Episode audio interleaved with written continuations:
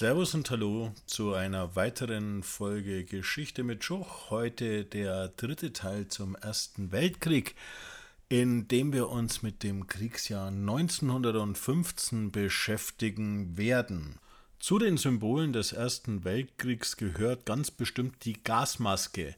War doch dieser Krieg auch der erste, in dem Giftgas zur Bekämpfung des Gegners eingesetzt worden ist. Obwohl alle der kriegsführenden Staaten 1907 die Hager Landkriegsordnung unterzeichnet hatten, welche die Verwendung von Gift und vergifteten Waffen untersagte, kam es 1915 zum Einsatz von Giftgas und zwar in großem Maßstab erstmals durch die Deutschen am 22. April 1915 bei Ypern. Fritz Haber, der spätere Chemie-Nobelpreisträger, er bekam den Nobelpreis 1918 für die Ammoniaksynthese, entwickelte ein Verfahren, mit dessen Hilfe aus Luftdruckzylindern Chlorgas abgeblasen und in die feindlichen Gräben wehen sollte. Bereits im Februar 1915 waren 5800 Luftdruckzylinder an der Front in Stellung gebracht worden. Die ungünstige Wetterlage, der Wind blies in die falsche Richtung, führte dazu, dass der erste Giftgasangriff dann erst am 22. April verwirklicht wurde. Ein britischer Militärgeistlicher beschreibt die Situation so: Zitat: Da sahen wir plötzlich etwas, was unsere Herzen aufhören ließ zu schlagen. Die Franzosen fliehen, riefen wir aus. Eine grau-grüne Wolke war auf sie zugekommen und hatte alles, was sie berührte, zerstört und den Pflanzenwuchs vernichtet. Dann taumelten die französischen Soldaten in unsere Mitte.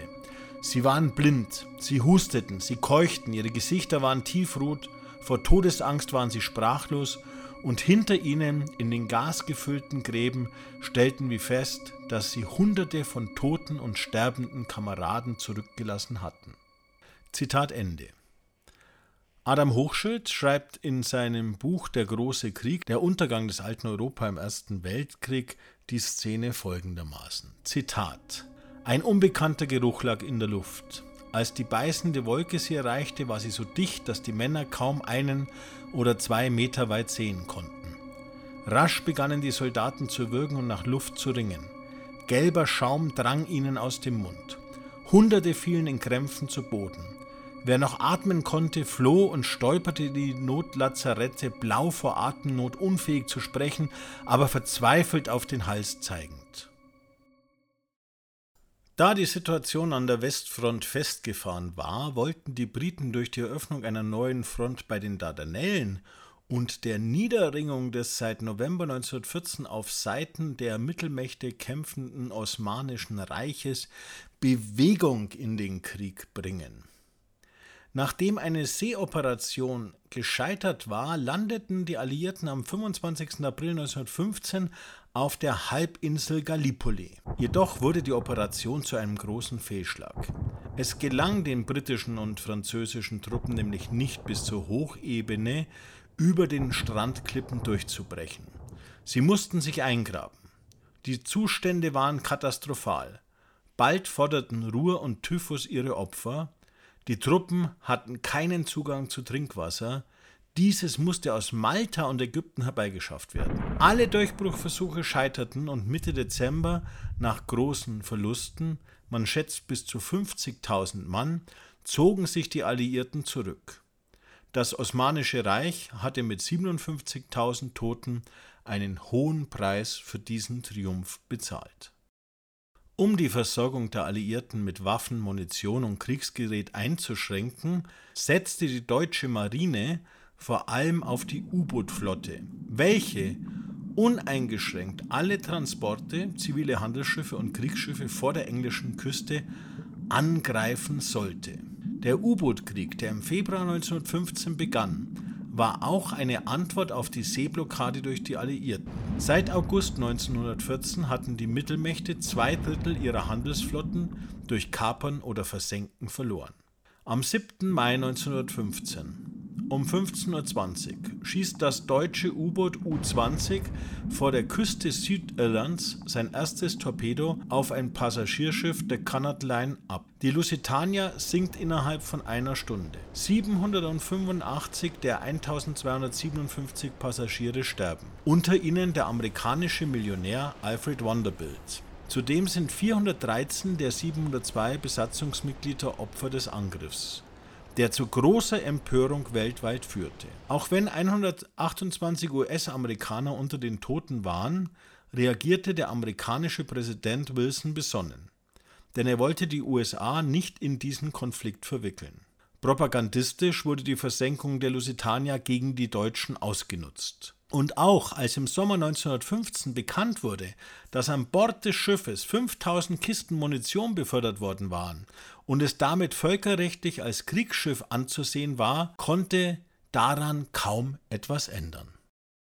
Das Osmanische Reich, die heutige Türkei, war ja auf Seiten der Mittelmächte in den Ersten Weltkrieg eingetreten und war ein Verbündeter Österreich-Ungarns und des Deutschen Reiches.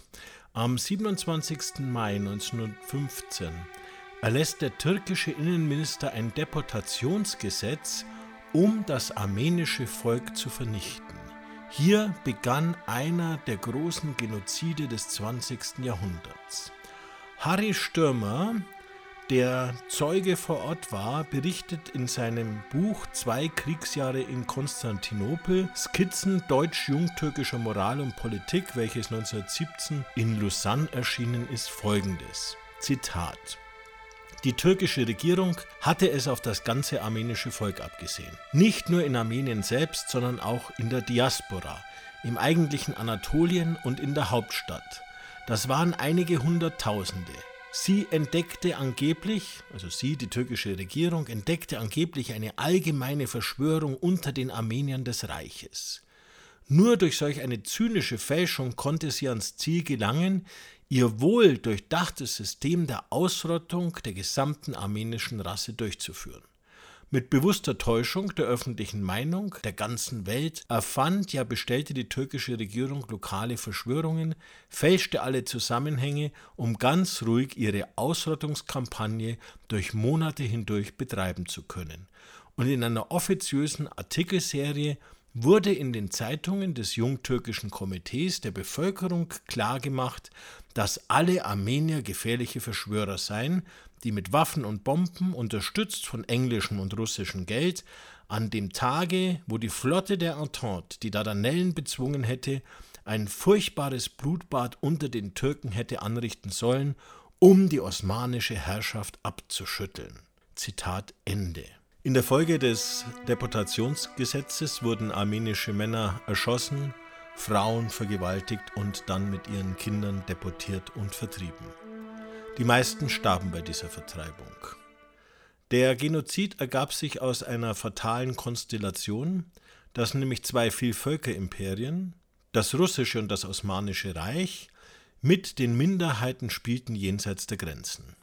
Die Türken versuchten die muslimische Bevölkerung im Kaukasus, die Aserbaidschaner vor allem, für ihre Zwecke zu instrumentalisieren und sie riefen auch zu Ungehorsam auf gegenüber der zarischen Regierung, sodass die zarische Regierung damit begann, 1915 schon, Muslime in der Gegend um Kars in großer Zahl zu deportieren und umzubringen. Die türkische Regierung wiederum hatte ganz zu Recht die Armenier in Verdacht, dass sie von der zarischen Regierung instrumentalisiert wurden. Und tatsächlich bewaffneten die zarischen Behörden Armenier und integrierten sie in die Armee, in armenischen Bataillonen. Und die Armenier lebten eben auf beiden Seiten der Grenzen. Und hier kam genau das gleiche fatale Spiel ins Rollen wie in Galizien und an der westrussischen Front, dass nämlich die Minoritäten zum Spielball in diesem Krieg wurden. Und beide Seiten haben gnadenlos Bevölkerungsgruppen deportiert, Dörfer niedergebrannt und Menschen umgebracht. Und dieser armenische Genozid steht genau in diesem Kontext, in diesem Zusammenhang. Ohne den Ersten Weltkrieg und ohne die Instrumentalisierung ethnischer Gruppen für politische Zwecke hätte es diesen Völkermord nicht gegeben.